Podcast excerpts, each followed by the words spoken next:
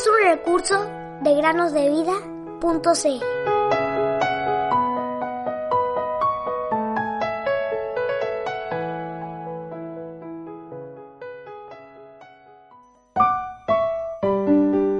Pero tú libraste mi vida del hoyo, de la destrucción, pues has echado tras tus espadas todos mis pecados. Isaías 38, 17.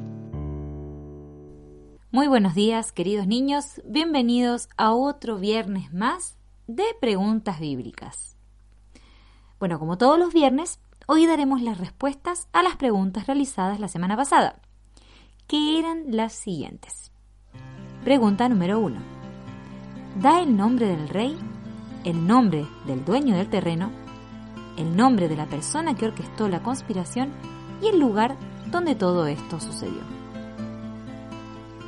La historia se encuentra en el primer libro de Reyes, capítulo 21. El lugar donde todo esto ocurrió era Jezreel, donde había una viña que pertenecía a Nabot. Esta viña estaba junto al palacio del rey Acab de Samaria.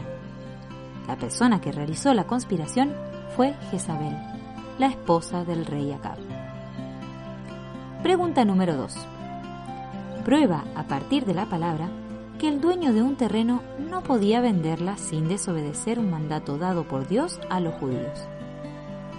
La respuesta se encuentra en Levítico 26-23. La razón es que el israelita que amaba a Dios guardaría la tierra de sus padres porque la había recibido del Señor. Pero hay algo más importante. En realidad, la tierra no le pertenecía a las personas, sino a Dios. Pregunta número 3. Muestra, a partir de esta historia, cómo la codicia, que es un pecado, es seguida por otros pecados, y cita algún pasaje del Nuevo Testamento que nos advierta acerca de la codicia. La historia nos muestra, queridos niños, una seguidilla de pecados que se pueden apreciar muy bien allí. Primeramente, Acab codició, y como no consiguió lo que quería, luego se enojó lo que llevó a que su propia mujer realizara el complot que terminó con la muerte de alguien inocente.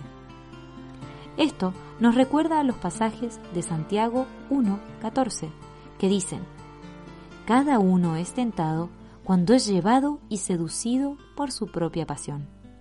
Después, cuando la pasión ha concebido, da a luz al pecado, y cuando el pecado es consumado, engendra la muerte. Guardémonos, queridos oyentes, muy cerquita de Dios, para que Él nos guíe y podamos ser luz en todas las decisiones que debamos tomar. Ahora sí, habiendo ya respondido las preguntas, tenemos otra historia que se encuentra en la palabra de Dios, para que podamos investigar y seguir aprendiendo. Dice así una pequeña compañía de creyentes estaba reunida para orar.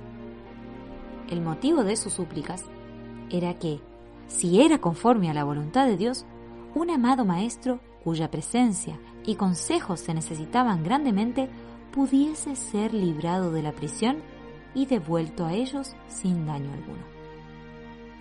Mientras todos estaban orando fervientemente por esto, el agudo oído de una muchacha captó el sonido de alguien llamando a la puerta. Cuando ella preguntó, ¿quién es? La voz de alguien bien conocido y familiar la llenó de alegría y emoción. Al punto de que, debido a la ansiedad de ser la portadora de buenas noticias, se olvidó de abrir la puerta y volvió al lugar donde estaba el batallón de oración para contarles que sus oraciones habían sido contestadas. Pero, en lugar de que la súplica se transformara de inmediato en alabanza, los hermanos y hermanas allí reunidos no le creyeron. Incluso llegaron a pensar que estaba loca o que se trataba de un ángel. Las preguntas son las siguientes. Número 1. Nombra a la persona por quien estaban orando a la joven cuya historia parecía ser demasiado buena para ser verdad y la persona en cuya casa se estaba realizando la reunión de oración. Pregunta número 2. Con tus propias palabras, explica cómo fue librado el prisionero. Pregunta número 3.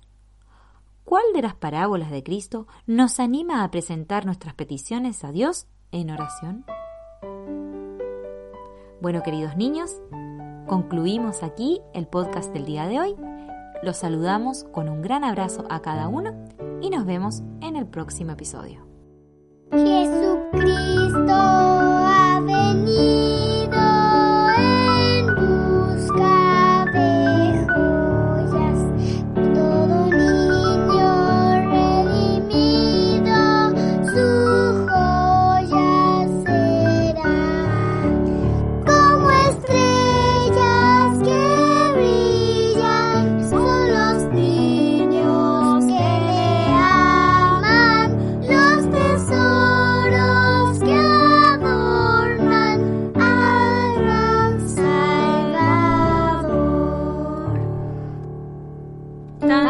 niños como niñas que acuden a Cristo.